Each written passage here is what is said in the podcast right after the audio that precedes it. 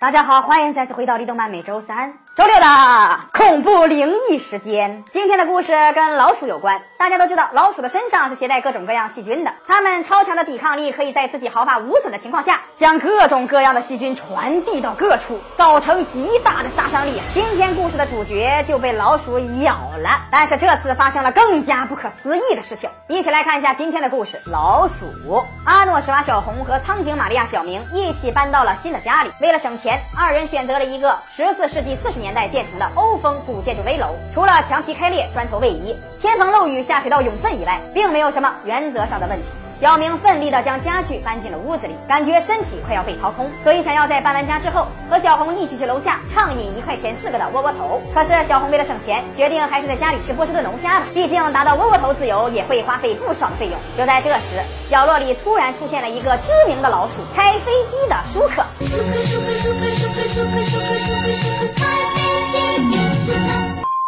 这把小红吓的。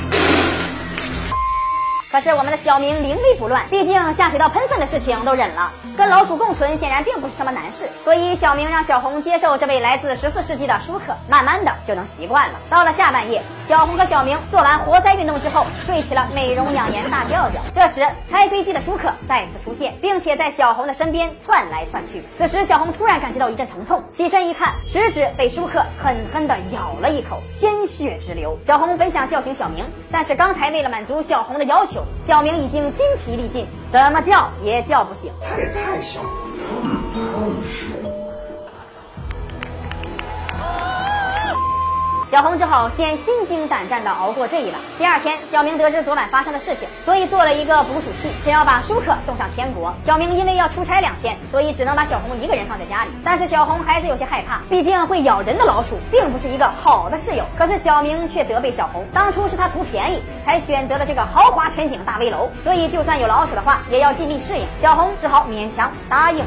之后，小红就两眼直勾勾地盯着舒克，想要跟他培养感情。二者貌似心有灵犀一点通，情意绵绵，你侬我侬。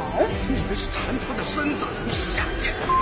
晚上，小红在睡觉的时候，满脑子都浮现出舒克和贝塔的样子，而小红却极力的安慰自己，他们并不可怕，自己马上就会习惯的。就这样，房间里的老鼠越来越多，越来越多。舒克、贝塔的远房亲戚填满了整个房间，密密麻麻，令人窒息。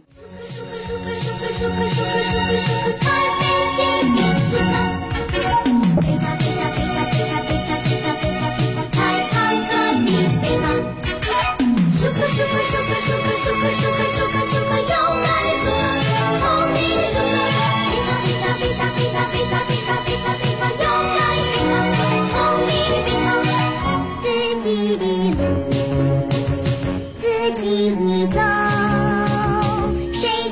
我们帮助只要叫声舒克贝塔开飞机的舒克爱劳动的舒克开超市的贝塔还有一粒贝塔这就是好呀一起回味道慢慢的两天终于过去了可是恐怖的事情已然发生。来大姨妈哦 imagine go うわ。え？あ、あ、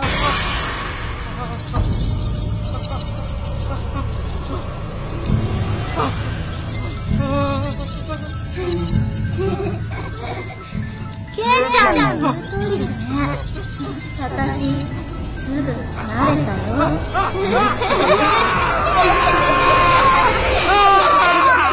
今天的故事告诉我们一个道理：在危楼里千万不要吃波士顿龙虾呀！你们干什么玩意儿这是？实际上，今天的故事是告诉我们，生活中纵然有很多事情需要我们适应，但是有些事情如果你适应不了，也不需要勉强，因为最后你可能会变成那个你最讨厌的东西。李德曼每天十一点半和四点半都会更新，让这个精彩节目，我们下期再见。